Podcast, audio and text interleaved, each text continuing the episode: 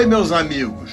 O bear market 1980-1997 do ouro, na verdade, começou com uma bull trap, entre parênteses, armadilha de touros. Por esse nome, o mercado define as situações nas quais os fundamentos parecem altistas, mas as cotações caem, pegando os touros no contrapé.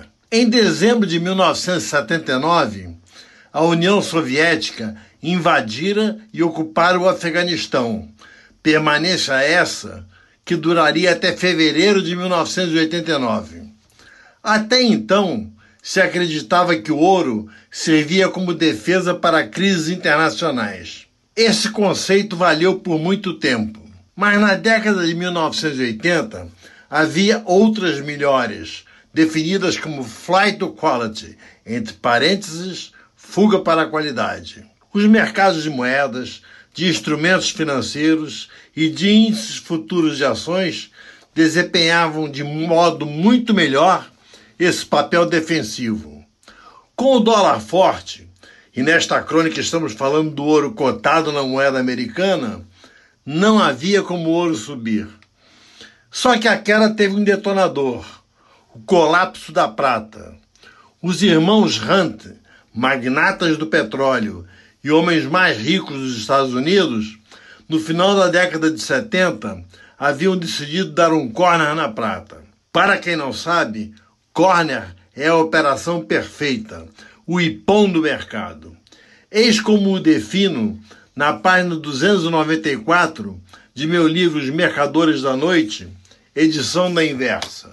Abre aspas. O corner existe quando uma pessoa ou instituição compra determinado ativo em quantidade maior do que a existente daquele ativo. Por exemplo, se alguém consegue comprar um bilhão de dólares de determinada série de obrigações do Tesouro e só foram emitidos 900 milhões daquela série, esse alguém conseguiu estabelecer um corner. Nessas condições, as cotações sobem a níveis estratosféricos. Níveis estratosféricos? Pois é, os Hunt puxaram o preço da prata de 5 dólares no início de 1979 até 50 dólares e 50 centavos nos primeiros dias de 1980, alta de mais de mil por cento no espaço de apenas um ano.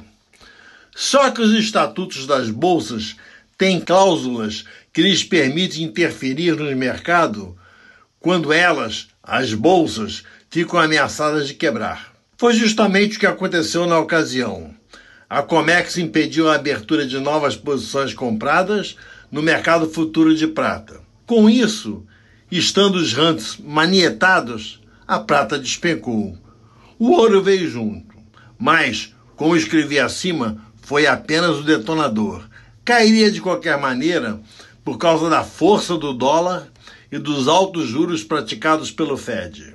Entre os 843 dólares, high de 1980, e 283 dólares e 25 centavos, low de 9 de dezembro de 1997, quando bear market terminou, a cotação do ouro não teve uma queda constante e linear. Muito pelo contrário, houve diversas bear traps.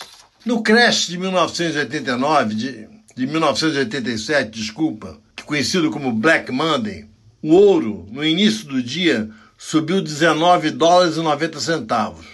Mas logo veio o medo de uma depressão. Os traders pensaram num novo 1929. Aí o preço desabou.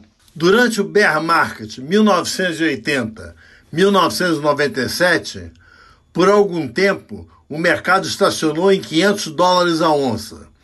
Depois caiu abruptamente para 400 dólares em apenas quatro sessões, quando fez novo pit stop.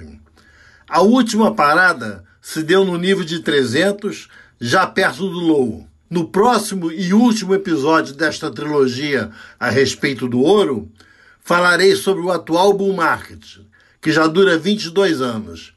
Embora nesse período tenha havido o ataque de 11 de setembro, a invasão do Afeganistão e a Segunda Guerra do Golfo, o fundamento principal passou a ser taxas de juros. Muito obrigado.